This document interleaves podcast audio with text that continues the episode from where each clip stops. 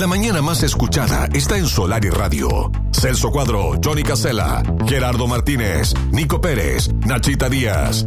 Una nueva mañana. Amigos, estamos en las 9 de la mañana, 44 minutos, y vamos a hablar de una historia que trae a Constanza aquí a La Paloma. Constanza eh, Asiñán es de Buenos Aires y está viajando con su perro de una manera muy particular, con su perro Américo, su compañero, en un motorhome. Gracias por estar con nosotros, Constanza. Un placer recibirte. Bienvenida, buen día. Hola, buen día, Johnny. Buen día a toda la audiencia. Gracias por, por este espacio. Bueno, contame un poco. Venís viajando desde Buenos Aires y llegás a La Paloma. Sí. Sí, hace cuatro años, un poquito más de cuatro años, que empecé esta, este estilo de vida. Digo, es un ¿no? estilo de vida. Es un estilo de vida. En, en, aquel momento era un sueño que yo tenía hace muchos años guardado en un cajón y hoy ya es la, la forma en la que vivo.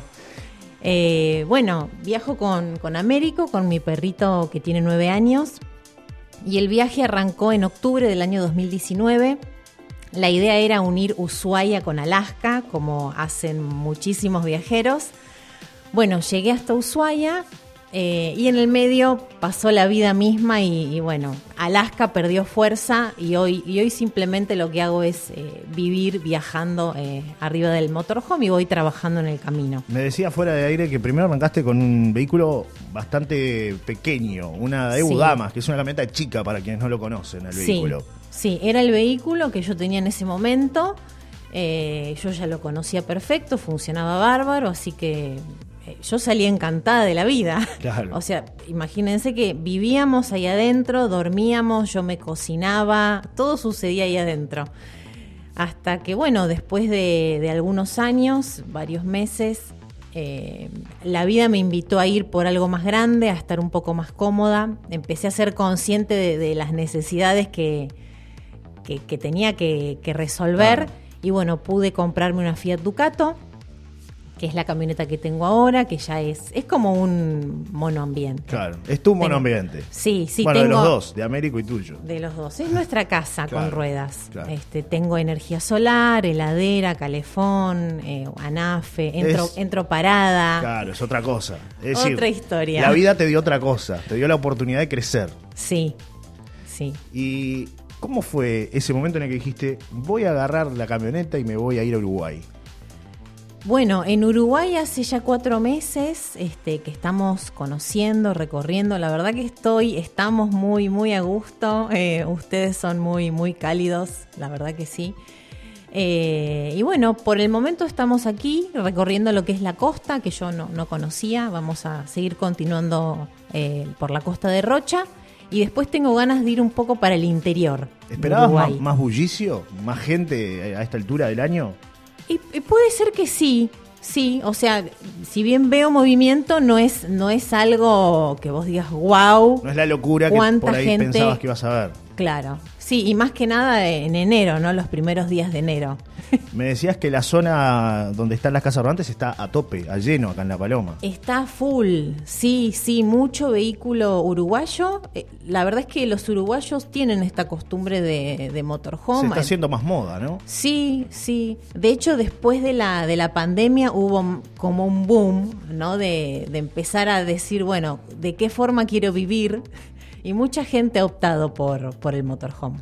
¿Qué experiencias has tenido? ¿Qué, qué historias eh, de alguna manera te vas llevando de todas eh, estas presencias que has tenido en, en distintos lugares?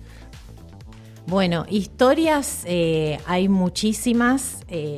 siempre lo que recalco es que el viaje o este, o este estilo de vida lo van haciendo las personas, ¿no?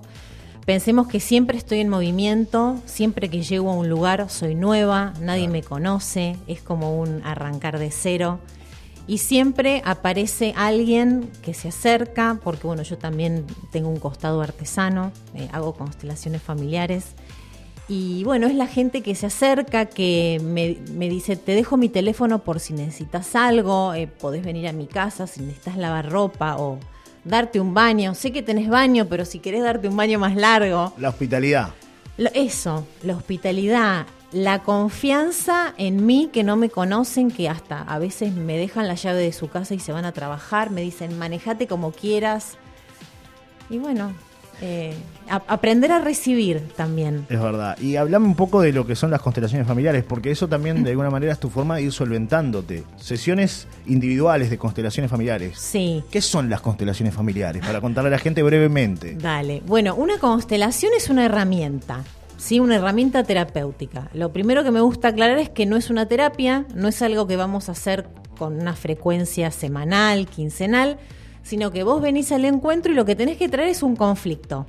Cualquier aspecto de la vida que te esté doliendo, en tu vínculo con alguien, un tema de dinero, de trabajo, de salud, si tenés hijos, con tus hijos. Entonces vamos a mirar la dinámica inconsciente, qué se está moviendo por detrás del conflicto que vos hoy no estás pudiendo ver. Y esto, sin lugar a dudas, tiene que ver con el árbol genealógico, con nuestros ancestros, todo aquello que quedó inconcluso en ese pasado viaja a la descendencia, ¿sí? porque el sistema familiar, como la naturaleza misma, va a tratar de estar en equilibrio. Y es como, bueno, va a compensar a través de tu conflicto eso que quedó sin mirar antes. Entonces siempre decimos que lo que sanamos hoy aquí y ahora lo sanan las generaciones que vengan. Eso es lo maravilloso. Se está dando mucho lo de las constelaciones familiares y cada vez se habla más. Sí. Porque antes era algo desconocido, pero ahora ya mucha gente te dice, yo acudo a sesiones de constelaciones familiares. Sí, e, es una herramienta que vos la podés hacer de forma individual o podés asistir a un taller grupal con otras personas y ambas formas pueden ser presenciales o virtuales. Y lo que yo hago, bueno, en cada lugar al que llego, eh, de forma eh, de forma presencial ofrezco un encuentro y si no también de forma online. La gente que quiera saber un poco más, que quiera conocer un poco más de las constelaciones familiares, ¿cómo puede contactarse contigo, Constanza? Bueno, me encuentran tanto en Instagram y en Facebook como Constelaciones Américo. Constelaciones Américo, así de simple. Américo es mi perrito y bueno, en, su nombre nos llamamos Constelaciones Américo. ¿Y qué te ha pasado en esas experiencias que has tenido con, la gente individualmente, con las constelaciones familiares? ¿Qué, has visto, qué has, observado? Hay un denominador común a veces por ahí de, las cosas que vemos, de los problemas que sentimos día a día o las cosas que vemos día a día. Sí, el a ver, lo, que yo encuentro en común entre todos es que todos estamos en mayor o en menor medida, eh, medida heridos con nuestros padres. Heridos con nuestros padres. Sí.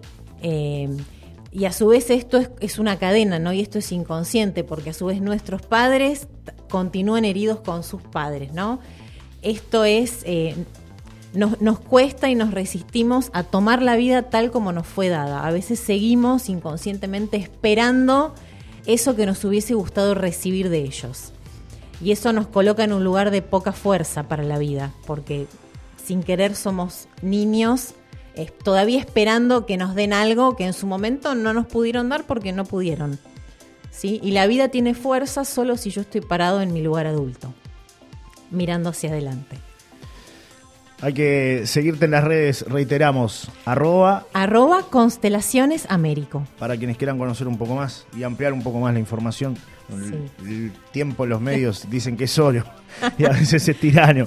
Eh, pero realmente la idea es que la gente conozca lo que estás haciendo y que puedan sanar esos, esos dolores, ¿no? De alguna manera. Sí, para ir más liviano. Y se puede. Hay gente que lo, logra, ¿no? Se, puede, ir más liviano. Se puede. Se pueden sanar esas heridas del pasado, ¿no? Por supuesto. Y nosotros después no repetir quizás lo que pasó con, nosotros, con, nuestros padres, como decías tú, ¿no? Eso. Y la pregunta es, ¿qué clase de ancestro quiero ser? Claro. ¿Qué quiero dejar en la generación que viene abajo? Y tener mucha conciencia en que lo que sana una madre, lo que sana un padre, lo sanan en automático los hijos, los nietos, ¿sí? Este, sano hacia adelante.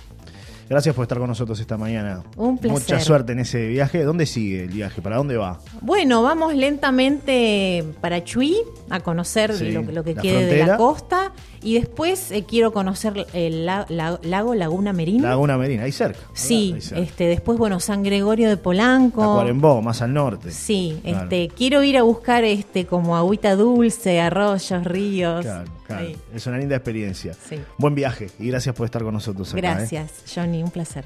Pausa, ya venimos.